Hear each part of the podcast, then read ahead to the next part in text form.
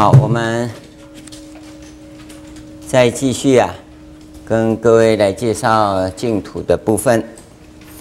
这个，哦，我们可能大家还以为要讲《华严经》啊，这个临场有变化哈，可能比较有味道啊，所以临场感就是这样不确定性啊，要不然都是电脑式的生活。啊啊，说这样就这样啊，所以结果就那样。这是一般人大脑的一个思维模式。我为了这个来，我就一定要拿这个回去。啊啊，我这个为了这个来，结果不是这个，那你们就信用不好。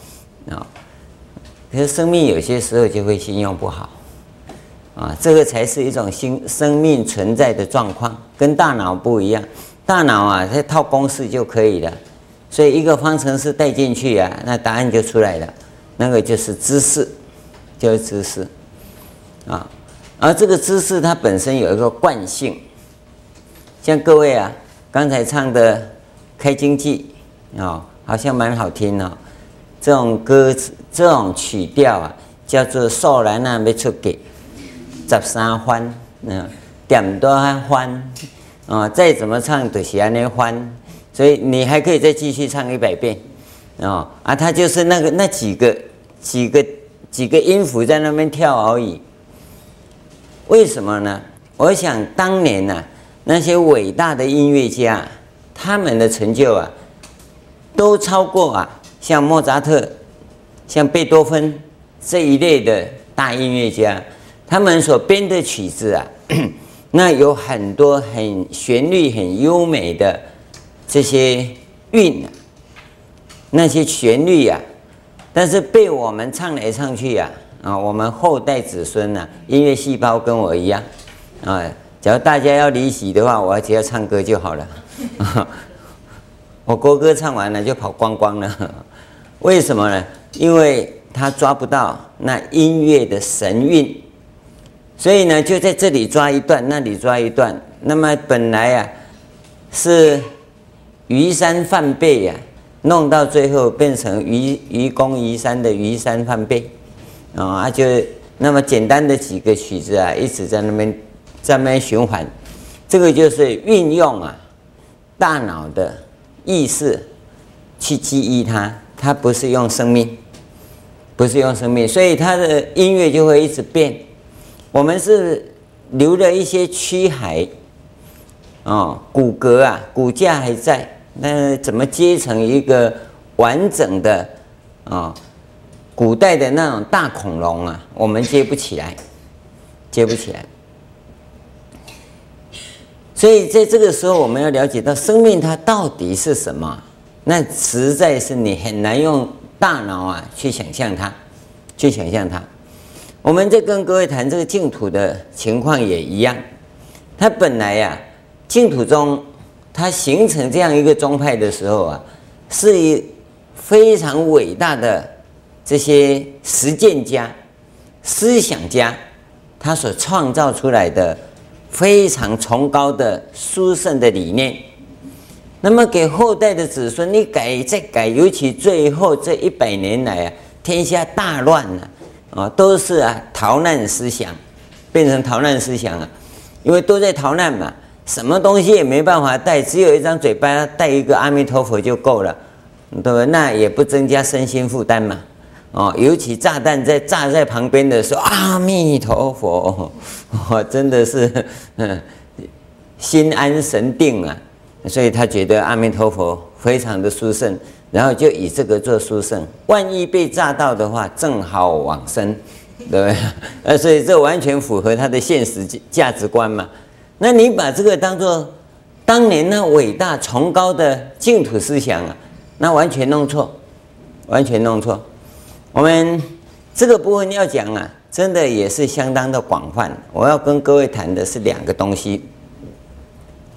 第一个是净土的这个境界呀、啊，它到底有几种？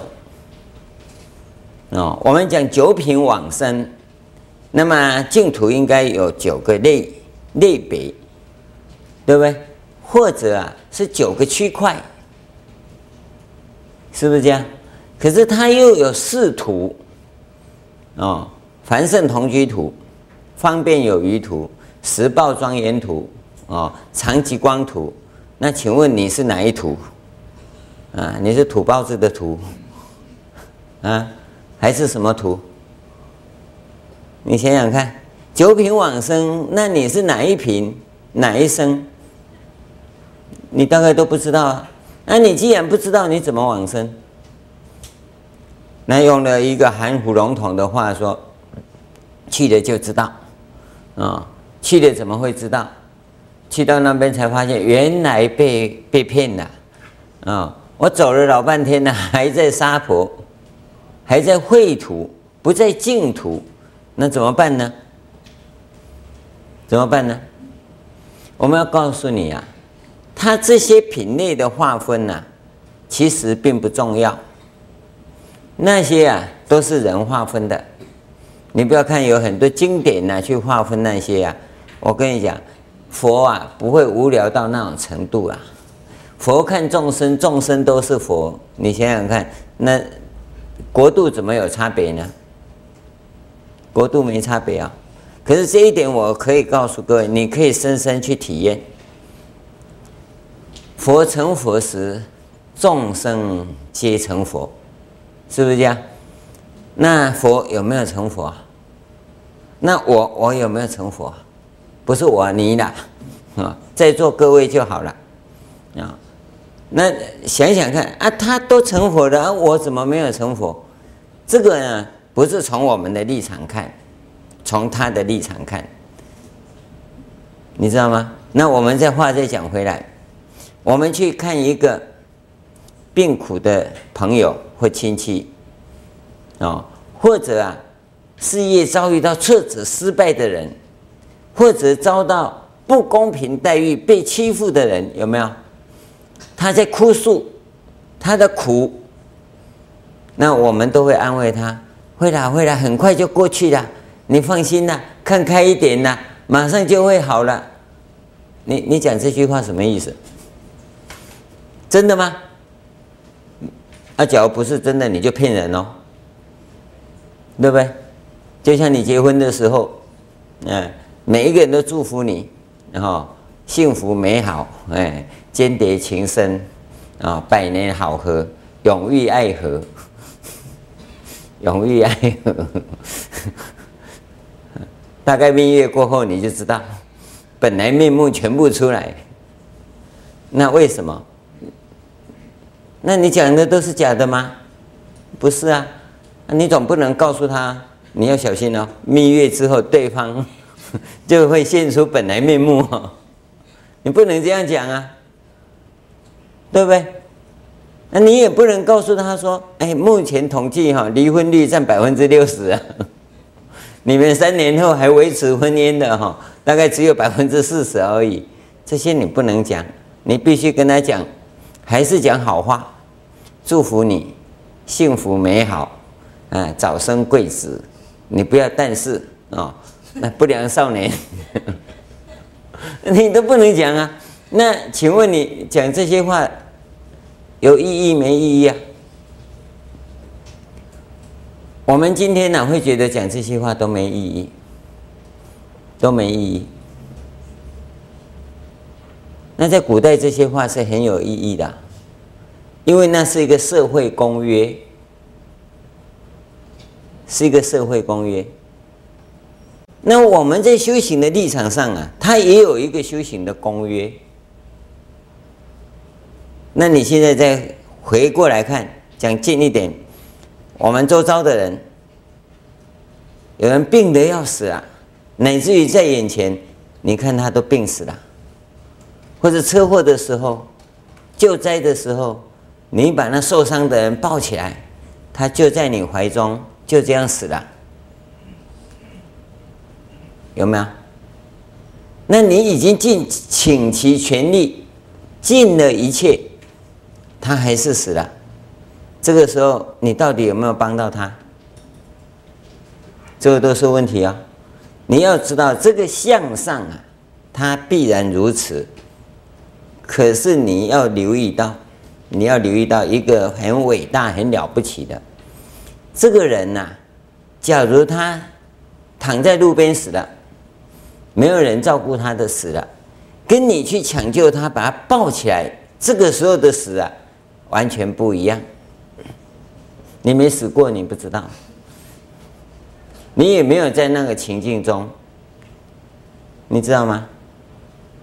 一个出了车祸，在等待救援，等不到那种期盼而死的状况，那是很痛苦的，一定堕落，绝对堕落。但是呢，假如你在抢救的时候抱着他，不管你多慌张，要把他送上车子，要怎么样，在这种状况中死的人，尤其是你抱着他的时候，他死了，告诉你他很安慰，他很安慰，最后那一刻啊，他升天了，你留意到这一点呢？呃，很多人在讲生死学啊，他根本没死过啊，他不知道啊，他他讲不到这里呀、讲不到这里，所以你不要太理智。他头都断了，我看他死了，哎，不用救了，那你完了，你造业了。即使头断了，你要把身体抱起来，知道吗？这个对当事者，他那个死亡的人呐、他有很大的帮助。你不知道，啊，尤其你还说哈，死后八个钟头不能动。我告诉你，那个亡者啊，一定恨死你，一定恨死你。你要知道，这股亲情啊，不管你是谁，对那个王者。他有绝对的帮助。你再回过来看，佛成佛，你在想啊，你都成佛了，我为什么还这么苦？你已经佛把你抱住了，你知道吗？你知道吗？你的移情在这里呀、佛，你不是说你成佛的时候，我们都要成佛吗？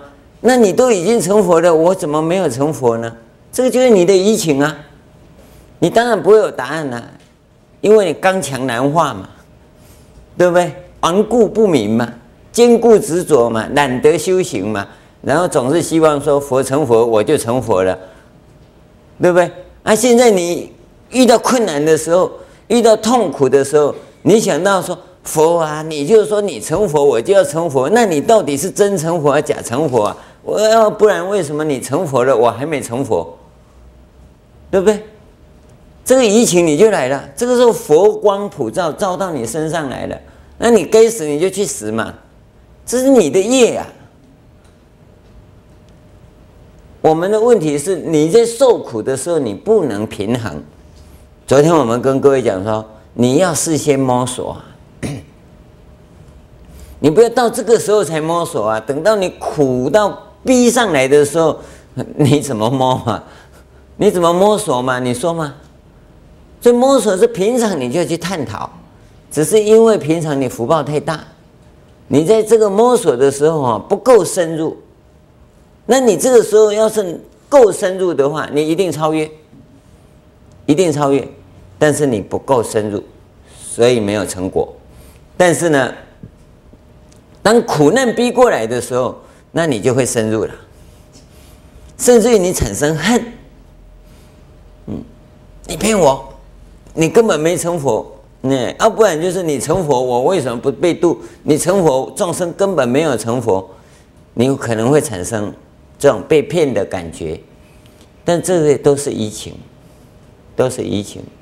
只要你在这种范围里头，你都在佛陀慈光的加被之下，这个时候啊，你得很大的利益，知道吗？所以你到底要怎么往生？这个是往生那一刻的时候，因为讲净土啊，啊常常讲到往生啊，讲净土跟讲往生是不一样的，有些是往生中，不是净土中，啊，有的是念佛中，也不是净净土中，都不一样。在这种状况之下，我们发现一个问题呀、啊，你往生到哪里去呀、啊？你死后啊，到哪个地方啊？是从这个地方啊，死亡的地方来讲。但是你要知道啊，佛陀从不告诉你，死亡以后的那个阶段，那个叫中阴身，然后去投胎就是新生。啊。所以我们人要死亡的时候啊，它有三个阶段：一个临命中阴，临命中阴呐、啊，就快要死亡的时候的那个状况；第二个就是死亡以后啊，叫实相中阴，你就回到佛的地方，但是因为你品质没那么高，就开始下降，哦，那下降很快啊，很快。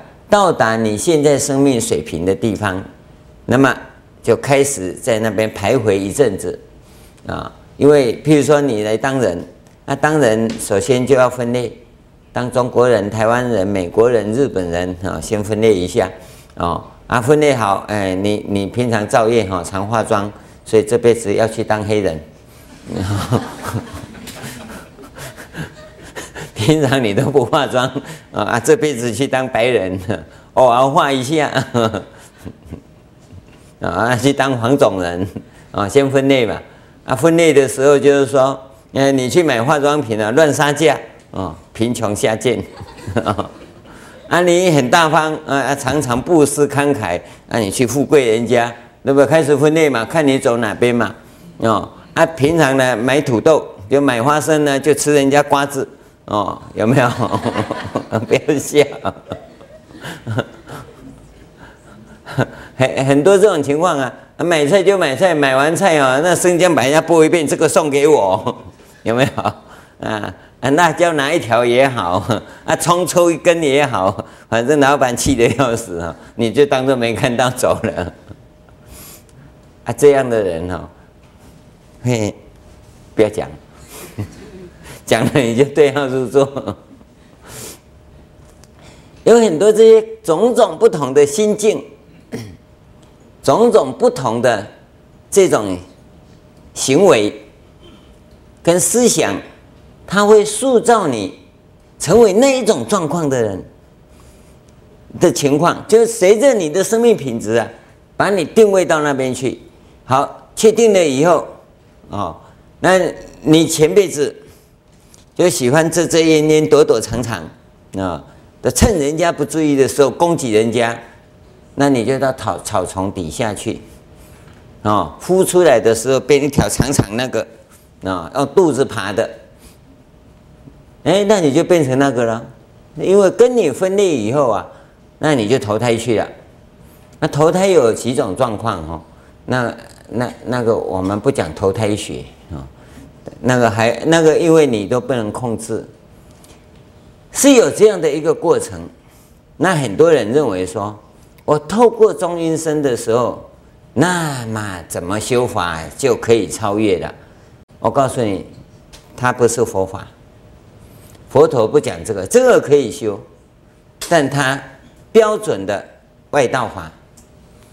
假如透过中阴身修学可以成佛的时候啊，嗯，是没有错的。佛陀会，佛陀会去跟中阴身那一道讲。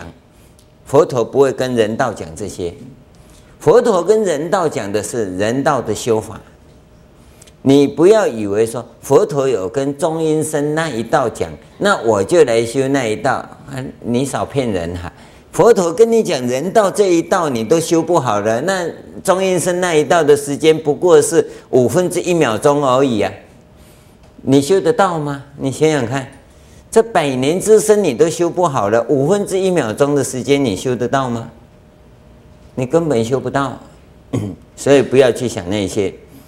你要讲的一定是在这个时候，这个时候人间如何修的部分，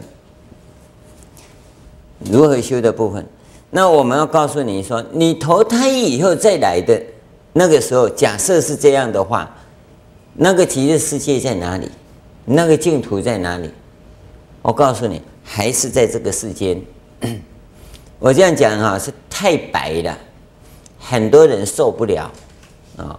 我告诉你，还是在这个世间。你不要以为还有哪个世间。那净空法师讲的，是银河系之内啊，是释迦牟尼佛教化的佛国土，那是他定义的，他不是佛。我告诉你，你别想那么多，就在这个世间。你这个世间呐、啊，你能够穷尽的话，你这个银河系啊，你就能够穷尽。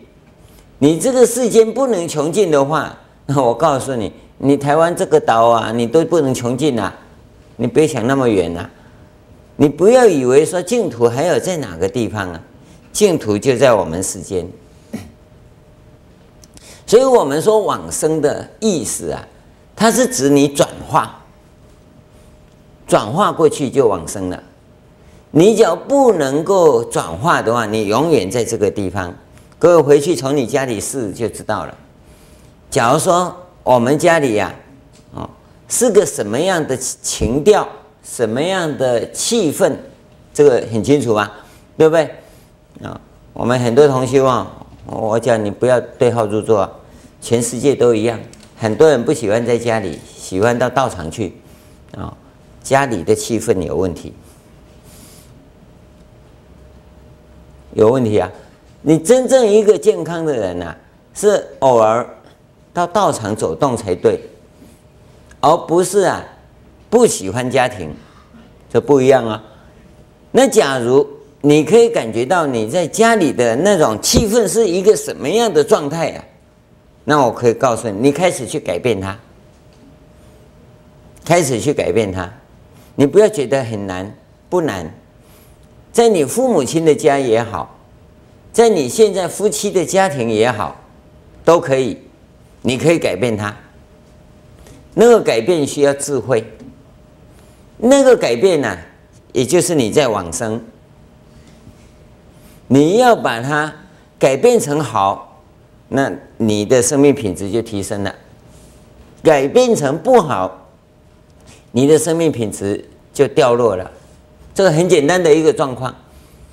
你不要以为这个不是佛法，这个就是在修行啊。这个就是佛法，你的办公室也一样，你做做生意的场合也一样，你的生活空间的任何范围啊，它都是你所在的世界。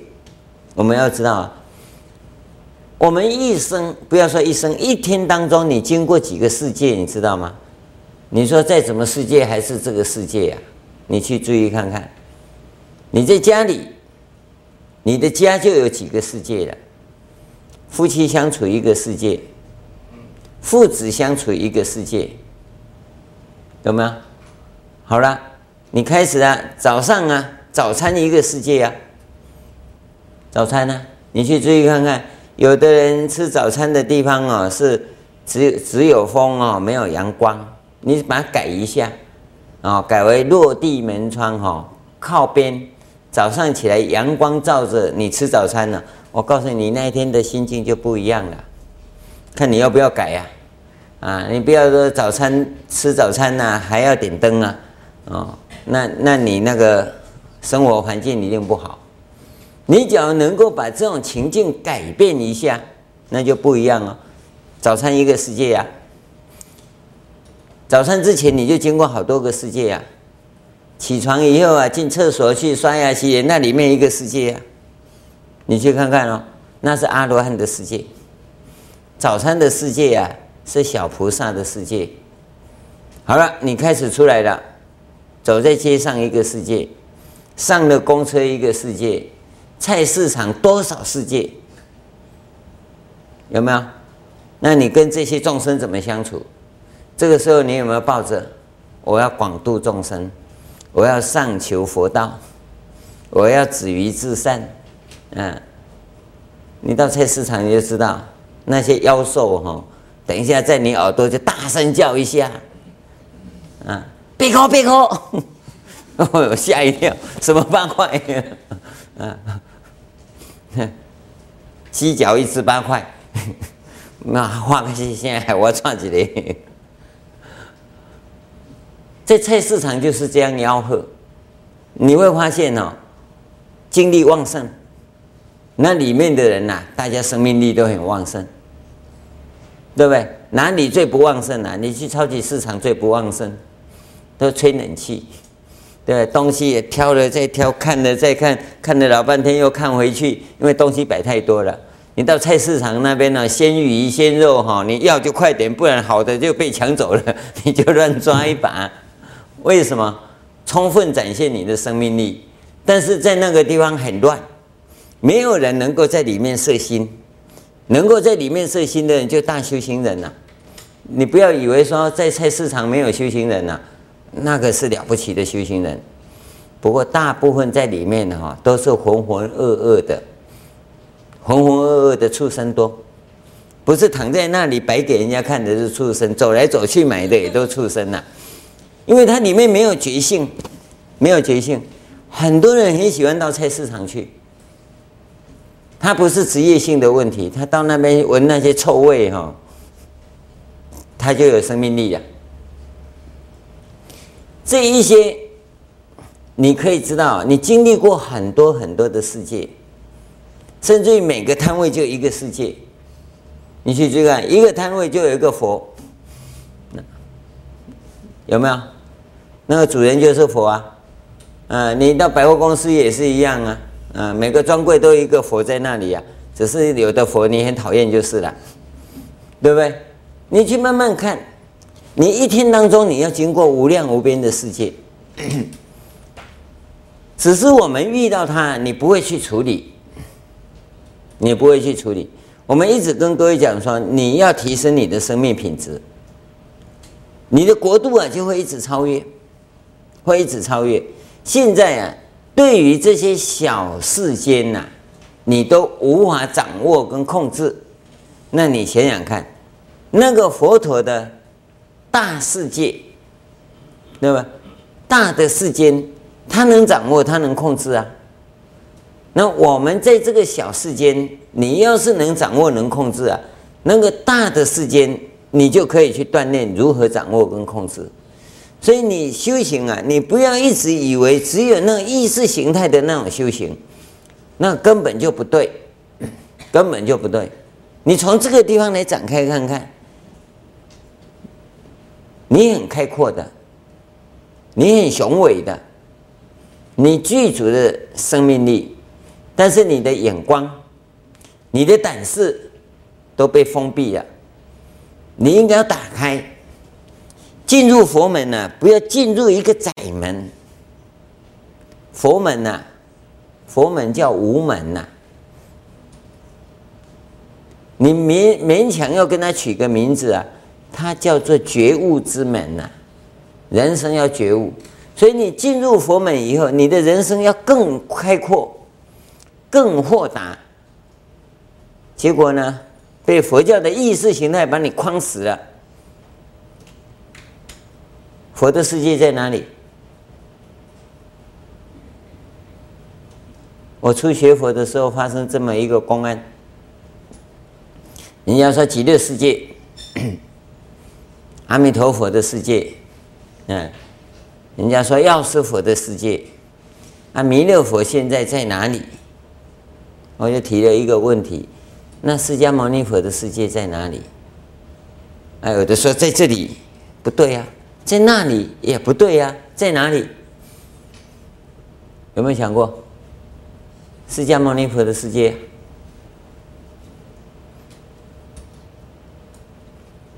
你释迦牟尼佛的世界都找不到，阿弥陀佛的世世界你会找得到吗？药师佛的世界你会找得到吗？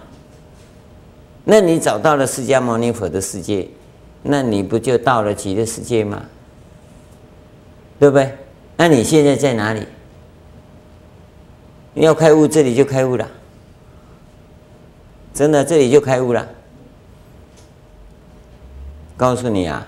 佛的世界是一样的，同一个啦。释迦牟尼佛的世界呀、啊，就是阿弥陀佛的世界；阿弥陀佛的世界呀、啊，就是弥勒佛的世界；弥勒佛的世界就是释迦牟尼佛的世界。释迦牟尼佛的世界在哪里呀、啊？在你坐着这里呀、他不离开我们呐、所以你在往生极乐世界，还不是往生到释迦牟尼佛的世界来？因为释迦牟尼佛的世界就是阿弥陀佛的世界嘛，现在问题是啊，你根本就找不到释迦牟尼佛的世界呀、就你在这个世界里，你要到哪里去找？你本来就在这里呀、本自具足啊，你还要到哪里去找？所以我们在讲说，你的净土在哪里？净土就在这里呀、心净则国土净，因为你的心一直向外在找，所以不是佛法。你的心只要一回来，停住了，回来了，就对了。不然怎么叫皈依？回来依靠嘛，你不要再往外跑嘛，你回来这里就是嘛。所以重点就在于你要怎么样子去提升你的生命品质。所以净土不在哪里呀、净土没有什么几个又几个，极土又极土啊，什么九品往生啊，没有那些的。你再回来就对了。你现在呢？现在最重要的不在于你死后的往生，是你在当下。这个时候，你如何活出你的生命来，你的净土就兑现了。然后你可以由小的去扩大，知道吗？活出你的生命了，净土就出现了。你活不出你的生命了，你没有办法，你再怎么样混下去呀、啊，都是虚幻。都是心外求法，都是心外求法，所以要讲净土宗，你要先把这个弄清楚。你不要说我讲的极乐世界就在这个世间，净土就在这个世间，因为讲的这么白啊，所以你就没有信心了，就不够殊胜了。它的殊胜就在于这个这一点，就在我们的生活中。你从理论上看，净土只有一个啊，只是我们生命品质在无限超越的过程当中啊，你的净土一再的提升嘛，所以它有几土，它有几品，关键就现在的动作，醒过来吧，孩子们啊！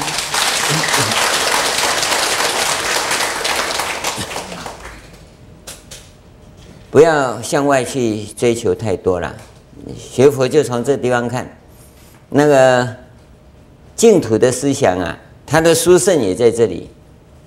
你这一点弄通了，今天晚上什么事都不要做，哎，上了香以后，你就坐在佛前，好好去想这一段话，啊，你晚上就往生极乐了。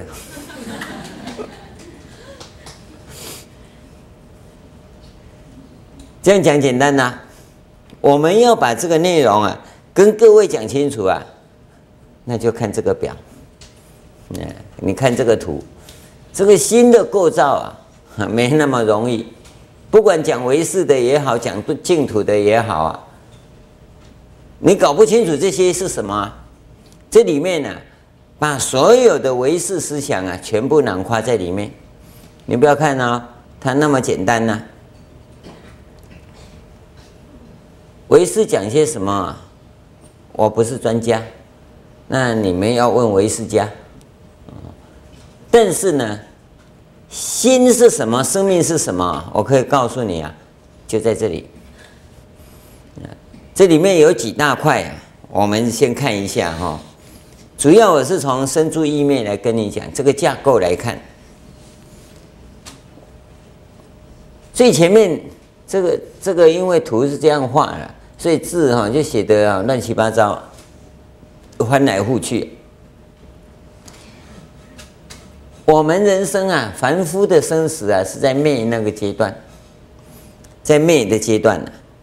意啊 是修养的人生，住啊是修行的领域。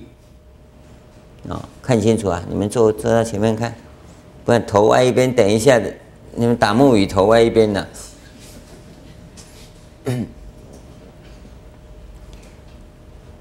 凡夫生死啊，也就是惯性人生，所以我把它写成啊，概念确定以后的等流变化。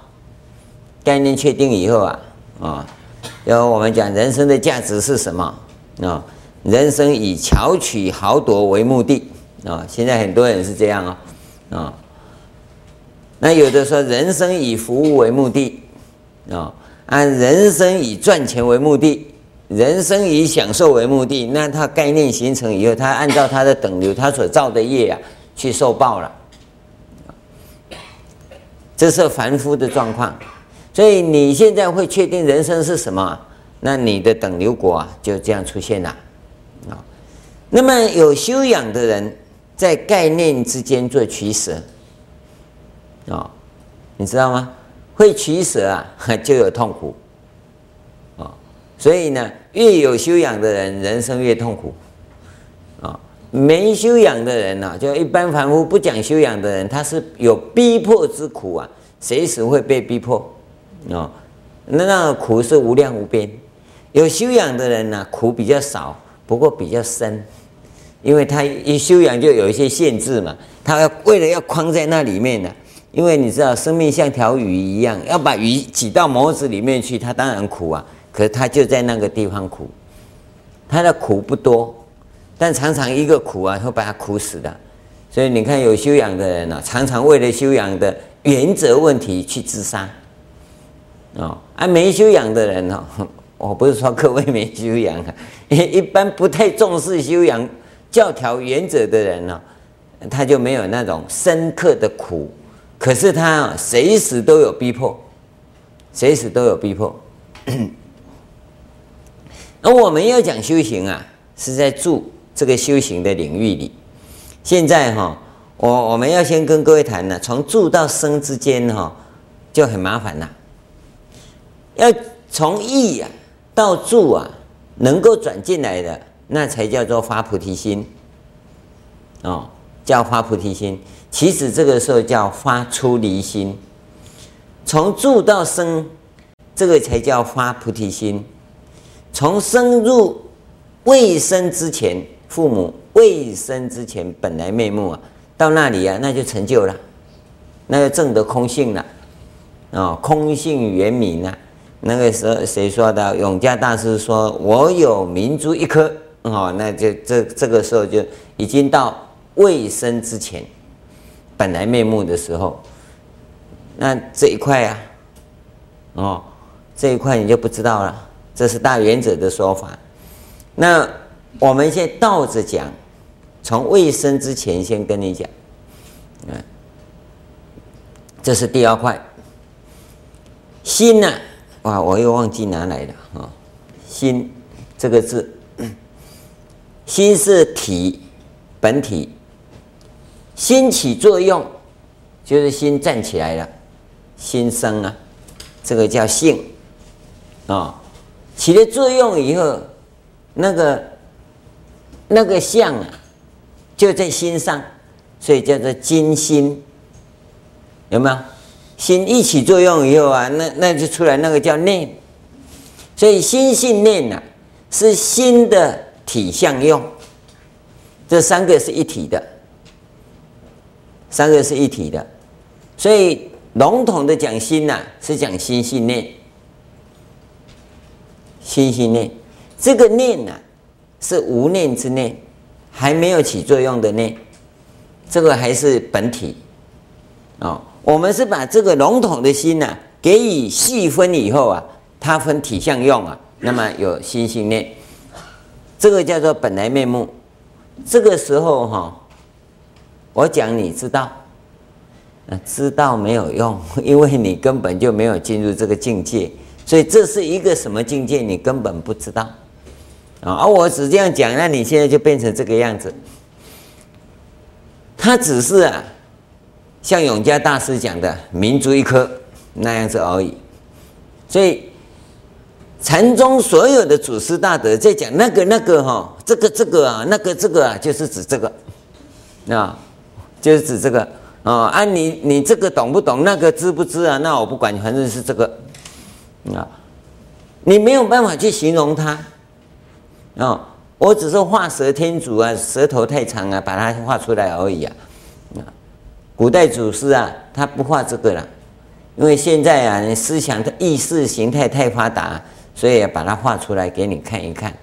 要不然说啊，师父老师讲那个啊，那个到底哪个？我跟你讲说，那个是这个，那这个是哪个？又是哪个？那个这个就是这个。这个是指啊，你成就以后才会有的。你要开悟，你要开智慧，嗯、你要证阿罗汉，证什么呢？就是要得到这个。没有这个，没有明心见性，有没有？明心见性在这里呀、啊。第一念在这里呀、啊，心心念呐、啊，讲的是这个部分。现在我们很麻烦的是啊，你都以为这些都懂了，这个你不懂。现在问题来了，开始起逻辑的思考跟作用。这心性念的念呐、啊，产生啊，产生以后啊，有一个啊。我们俗话常讲，你一直接不上来的，一念无明起。那一念无明起是怎么起作用的？在哪里起作用？就在这个地方起作用。我们要你禅修，要你修密法，它好修的是这个原因。当你静下来，静下来，突然间，嗯，那是什么？那是什么？不是这样的，我只是把它扩大了。这是用显微镜扩大，大概是。五五千万倍以上，你完全止静，止住妄想以后，有一个沉静进来，触动了你的心，那个时候心开始起作用，那个是什么？就是性。啊后来知道哦，那个沉静哪一层呢？不再不太清楚。等到哪一层确定的时候，就一念无明起了，知道吗？啊，所以你要去做才知道，光不要光听我讲啊，听我讲好像很顺哦。你要做到这个时候，我跟你讲，每天做八个钟头，要做十年。那这样讲比较快，每天八个钟头做十年呐，啊，做得到吗？做得到你就没有这个哦，你只有那个哦。你像要拥有这个啊，就每天要做八个钟头。那你透过我们这样的情况来训练呢，会比较快啊。每天两个钟头，三年就可以了。那那就快很多了，对不对？那那问题是你这个训练要要要知道，这第一块、第二块、第三块就讲这一念无明起了。因为那个时候啊，你的你的背景里头啊。有那个住的这个五蕴在运作，因为你有五蕴在运作，才有无明的存在。那无明要做什么？无明就很讨厌，无明就很讨厌。刚才啊，有一位温哥华的同学打电话来，啊，他在讲哦，我现在脑筋哦都不想作用了，啊，不想起作用。可是这样子对不对呢？嗯，那你想想看、哦，你的脑筋有没有起作用？啊，他当然生活环境很不错，他的脑筋可以不要起作用。啊你呢，你也不错啊，你脑筋就不得不起作用。你的作用是起烦恼的作用，他是烦恼除掉了，他是烦恼除掉，没有烦恼的部分，所以他现在真正生命的这个。作用产生啊，那个那个作用都是什么？都是这个五蕴在运作，五蕴在运作，五蕴运作啊，这个一念无明起，那一念怎么起？你不知道，那一念就是无明的运作，无明的运作啊，就是从无明开始，五蕴的运作啊，就是从无明开始。所以，我们修行在这个地方啊，这里哈，五蕴怎么运作啊？那我们等一下再讲。哦，他要从那个色、受、想、行、识开始啊。但是呢，那个色要介入啊，去捕捉那个色啊，把那个第一念的念变成第二念的念，那个时候啊，是这个无明起作用的。那无明怎么起作用？那就十二因缘来了。所以这个是第四块，第三块啊，要讲的是五五蕴的运作所起的作用，才有一念无明起。这个你要慢慢去感受。这一这只有一句话，但是他决定你是凡夫还是圣人。从这地方开始，那你修行要来到这里哈，要来到这个地方啊，就缺临门一脚。这个时候真的要善知识，而且要大善知识，他嘣就把你。踢进去，那你就可以我有明珠一颗啊，要不然呢，我就是被踢的那一颗。那你要要具足一切条件来到这个地方才有可能哦。啊，你要让他一念无明不起作用，这个修行是在这里啊。很多人常常讲说，我修了老半天开悟了啊，然后又一念无明起，嘣又掉回来了。那你没你的球没有进门。没有进门，进了门就不会了。像关键在这里。现在我讲这个部分是很精彩，你也会听得很紧张，不要紧啊、哦，放下以后就忘光光，因为你跟这些都还没有关系。我不是瞧不起各位啊，除非你是真下功夫，来到这个临门一脚的门边，那那我这么讲你就开悟了，这样你就开悟了。哦，我看你一脸茫然，两眼无神，就知道你功夫还没到啊。那个五蕴运作以后啊，对于第一念的这个念呢、你马上就取分别，所以那是生成，有吗？光尘，这个时候啊，色就出现了，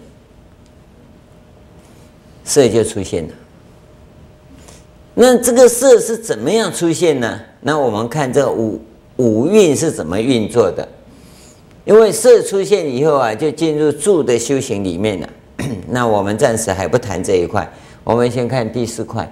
这个无名呢，缘行，行缘识，识缘名色，名色缘六入，六入进去就是色。所以这一念无明起要到色这个地方，你看它要经过几个？六个阶段呢？六个阶段呢？你在讲看十二因缘，你这里就解释好久啊。所以色受想行识的色要产生啊，无明已经起了很长的作用，有没有？这个不是我们现在要跟你讲的啦，那讲十二因缘去讲的。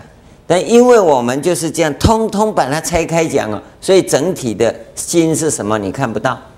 心是怎么运作的？你看不到。好多人常问呢、师父，心是怎么运作的？师父的心怎么运作？你不知道。你的心怎么运作？你要知道才重要。这样运作的。啊，它这个无名五五蕴在运行的时候，它是主要是五蕴的运作是圆形来的。你不要再讲无名了，因为它本身就是无名嘛，所以它是缘着形。因为你的惯性。惯性啊，那个形在运作啊，它才会起作用。所以我们说，相续心是是无明本嘛，相续心是轮回本嘛。为什么是轮回本？那个相续心就是惯性啊，就惯性啊，惯性就是那个行嘛。你这个惯性一剪掉，相续心一剪断，无明就没了。所以，为什么佛教讲觉性、觉悟、觉醒是觉这一点呢？把惯性给除掉嘛。佛教重点在这里啊。有没有开悟啊？啊，你只有点头没有开悟啊。讲后面的东西很多了，要来到这里不容易啊。要讲这一点呢、啊，那你前面的要弄清楚，后面要弄清楚，这一点才会出现呢、啊。我们讲常常讲相续心，相续心是不好、啊，相续心轮回本啊。我跟你，相续心就是行啊，就是惯性啊。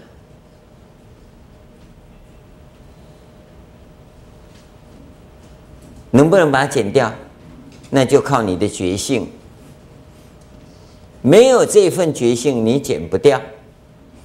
所以佛教为什么叫佛教？觉悟的宗教，觉悟在这一点剪掉、砍断。行呢是沿着事来的，事后面我们会跟你讲啊，因为有事啊，就产生了机会成本啊，机会成本呢、是经济学上的专有名词，我把它引进来这边用啊。识呢是缘名色啊，名色你知道啊，就是意识形态所加入的一些。那那一些名字啊，影字啊，影字的影字就对了，啊，叫名色，啊，名色就缘六入，因为六尘六根嘛，六四嘛，其实这个地方六入啊，就是六四啊，名色缘六四啊而入，这个时候呢，你确定为色，是什么东西就出来了，就出来了。你必须从色开始啊起作用，一般人讲的心的作用啊就这么粗糙，前面那几个都不知道。那你从这个地方看，色产生了，色一产生的时候啊，后面我们还不谈呢，哦，你直接来看，回来那就第五块了，色受有没有？色到受的时候啊。第六识起作用了，第六识接受了，接受的时候开始分别了，有吗？第六识啊，这里面第六识以后又起一大块的作用，第六识你还要再解释一番，然后从第六识到莫那世到阿赖耶识这个地方呢叫想，哦，从阿赖耶到莫那到第六识呢叫行。色受想行，这整个构成的就叫做事。一个事啊，就统称为事啊。这个事就是概念，一个事就一个概念，就是绕过一圈。这个叫五蕴，你必须要把这概念除掉，通通除掉，那就叫做五蕴皆空，叫无事。没有四星，那我们现在有多少四啊？对不对？甚至还有意识形态啊、那就麻烦了。我跟各位讲，一个意识形态的形成啊、那你就不是千千万万念而已，不是千千万万念呐。你看看，来到这个地方哈、哦，一个识的形成啊，已经有百万念，百万念。百万念，前面我们简单的跟各位讲啊，这个图表给你画出来的时候说这大约十念啊，十念是从这个色开始讲。其实哈，你心性念这个构成的时候，这个是无生无灭的部分，这个叫无念，这一念叫无念。我们从一念无明起的这个地方，你看看这一路下来到这个地方啊，多少念呐？多少念呐？第六意识里头啊，它在起分别作用的时候啊，那又要多少念呢、那我们都没算呢。那个叫做刹那生灭，有没有？一念有多少刹那？一一刹那多少生灭？有吗？佛陀这个地方分得太微细了啊、不过那微细，你只要带到这里面来用的话，那这个是更麻烦了，这个就更更微细了。佛陀那时候不是这些没有交代，他讲得很清楚。我们后来的人没有进入那个领域啊，所以在解释这个地方啊，都出了问题，都出了问题。现在你想要了解这个部分，必须进到里面去。这个图表啊，你好好画啊、我们同修义工们呐、啊，要把这个图表整理成书啊出来啊，不知道还要多少年哈、哦。除非你发心 哈，我们这几天讲完，你三个月内就把它整理成书，那图表就出来了啊。要是给义工慢慢打、慢慢弄的话，我看这三年这本书还不一定出来啊。那你就好好抄。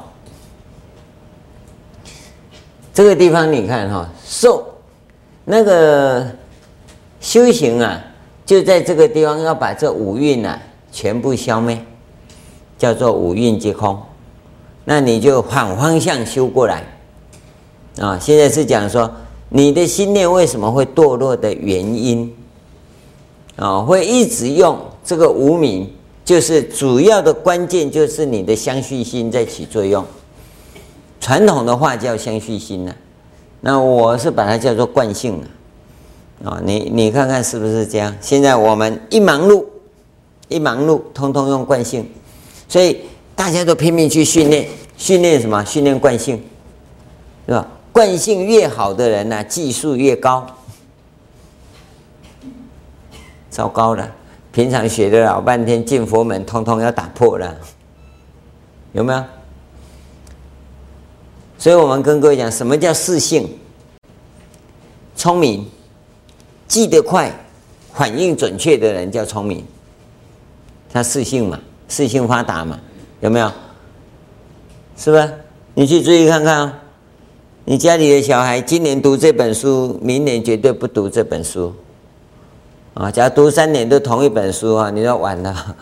我先觉得好呆哦，一年级读三年都还没有升级，为什么？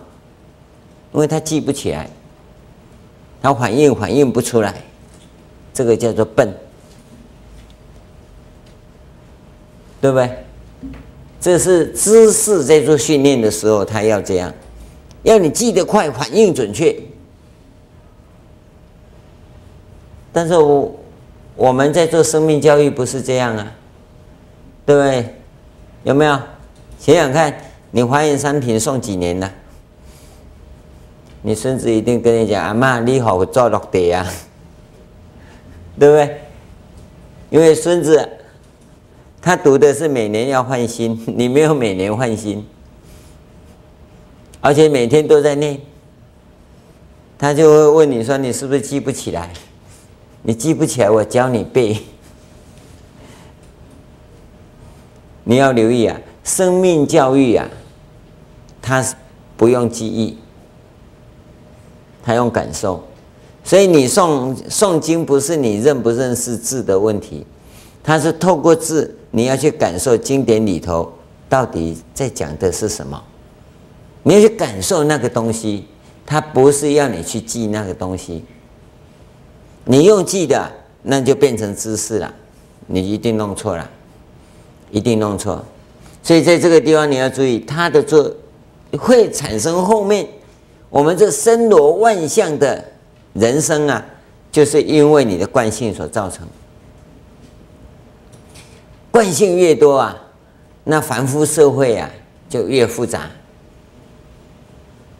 惯性越少啊，凡夫社会啊就越单纯。所以我们为什么会常常这样感觉？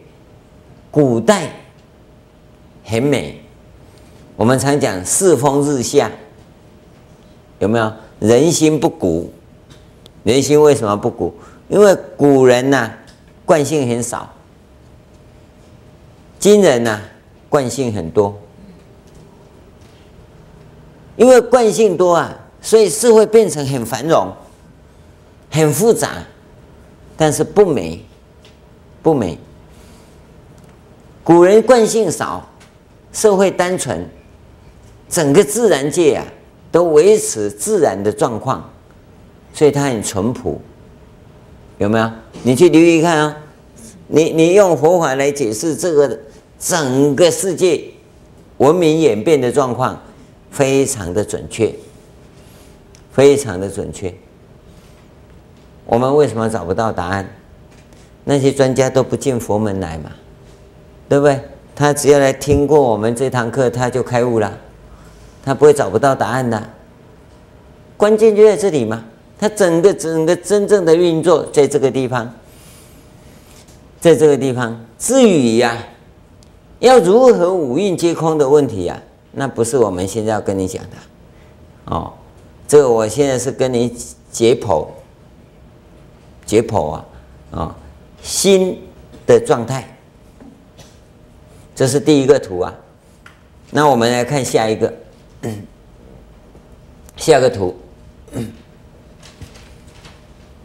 它也一样，但是我要跟各位谈的是后面。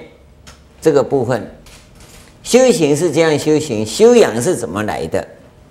这个问题，我们跟各位谈说，修养的人生啊，是在概念之间呐、做取舍。啊，那么一个事啊，叫做一个概念。讲事啊，这个文字太古了，所以我就把它转化成概念。一个概念的形成啊，因为概嘛，所以就有很多念呐。哦，我这边这样讲，意中有多事。这个意啊，变异的异啊，生出意面的意啊。这个时候，为了选一个，这个就是苦空无常无我啊，你的苦就产生了。为什么会产生呢？这个就是机会成本，因为你要了一个哈，其他都不能要。尤其是大脑里头在选择的时候，不管你选择什么东西，只能要一个，其他通通不能要。那其他通通不能要，就是你的机会成本，就是你的机会成本。告诉你呀、啊，人的大脑在处理这个东西啊，永远无法处理的很平衡，永远无法。一个真正修养的人。真正修养的人呢、像孔夫子这样的人，他成天都在摆平这些东西。我为了选一个，其他都不要。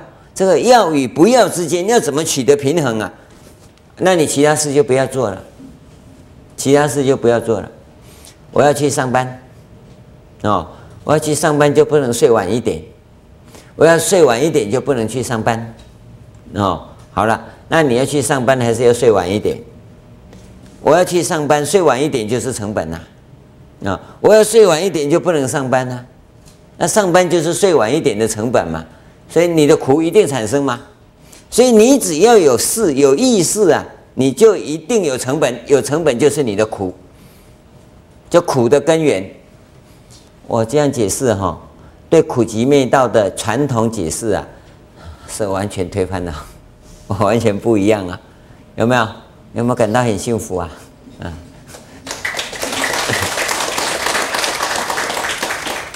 你听到了很特殊的东西啊！你回去马上可以吹牛。那这些是我第一次讲的，你也第一次听的啊！这世界叫做第一声雷，别人还没人听到啊！你去想想看，苦是怎么来的？因为事。为什么事会有苦啊？不是事有苦，因为事是在做一种选择啊。选择的时候，你要付出庞大的机会成本呐、啊，这就苦了吗？这成本不是 cost，不是 money 啊。所以很多的欲望你必须要牺牲呐、啊，这个就苦啊。再加上你这个又不会选。再怎么选都选到超连经，那到时候就变两头空，那苦上加苦嘛，有没有？这个时候你看行苦、坏苦、苦苦啊，三苦全部出现了。这个时候你就来了，佛啊，你不是成佛吗？你成佛，我不是也成佛吗？那怎么你成佛，我成佛？啊，你就坐在上面给人家拜，我就坐在下面这么苦，因为你还有事，有事啊就不空，有事就不空啊。空不是指什么都没有，空是指你这脑筋里头不要有污染呐、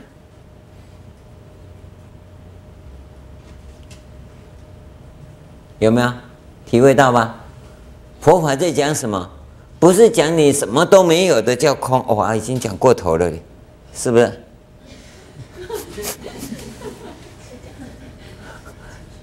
是不是讲过头啊？啊，过头了，过头休息一下，等一下再讲。